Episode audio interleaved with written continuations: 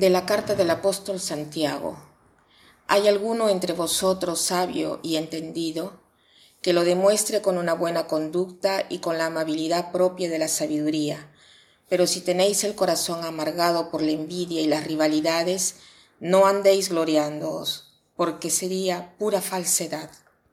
Esa sabiduría no viene del cielo, sino que es terrena, animal, diabólica donde hay envidias y rivalidades, hay desorden y toda clase de males.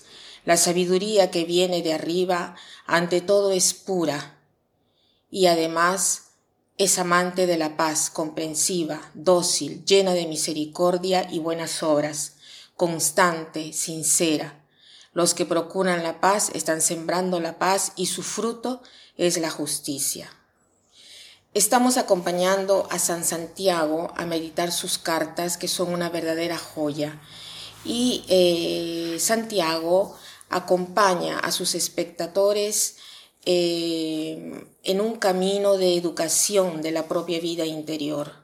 Nos quiere ayudar a caminar en un camino de perfección, hecha de control de fe, de dominio sobre las palabras.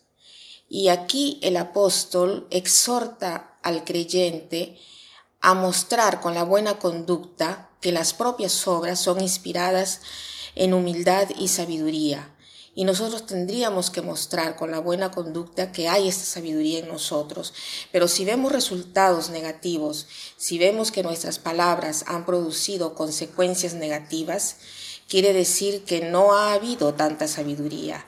Es más, quiere decir que hemos estado animados por las pasiones y en particular de estos malos celos que en griego significan celón. En griego esta palabra más que celos quiere decir envidia. Entonces, hoy quisiera hablar de este vicio capital, de la envidia, porque a veces pensamos de no tener este vicio, o mejor, nos avergonzamos tanto que no lo admitimos Mientras que en los otros vicios estamos propensos a admitirlos, el vicio de la envidia es el vicio que se hace eh, más dificultad, eh, es más dificultoso admitirlo. En cambio, este vicio, a comparación de los otros, no, no procura ningún placer. Mientras los otros vicios se hacen por un placer, este vicio consiste en el fastidio que uno siente, no porque alguien está contento, porque alguno es rico de dones, porque alguien tiene más sus eh, triunfos, sucesos y le va mejor. Es la tristeza que uno siente de saber que no yo, pero mi amigo, mi enemigo, mi familiar, quien sea, es más feliz que yo. Cosas que yo no tengo y que quisiera tener. Esta es la envidia, los celos. Envidia viene del verbo invedere, o sea, ver mal, ver con malos ojos. ¿Y cómo se cura esta envidia? Con el ver las personas con los ojos de Dios y verme a mí mismo con los ojos de Dios. A veces no nos damos cuenta de los dones que tenemos porque estamos viendo el de los demás. Entonces, no valorizamos los nuestros.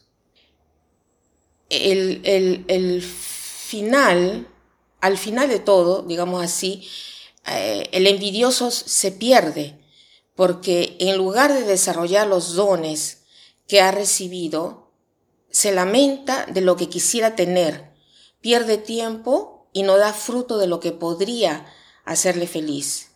¿Quién es el envidioso? El que está criticando siempre. Podríamos preguntarnos, yo estoy contento de los dones que yo tengo, los reconozco, soy crítico, me alegro del triunfo de los demás, de que a los demás les vaya bien. Sobre todo esto, si no me siento contento del triunfo, del suceso de los demás y trato siempre de aplastar a los demás con las críticas, si no agradezco por los dones que tengo, es muy probable que dentro de mí haya toda esta envidia y ni siquiera lo reconozco.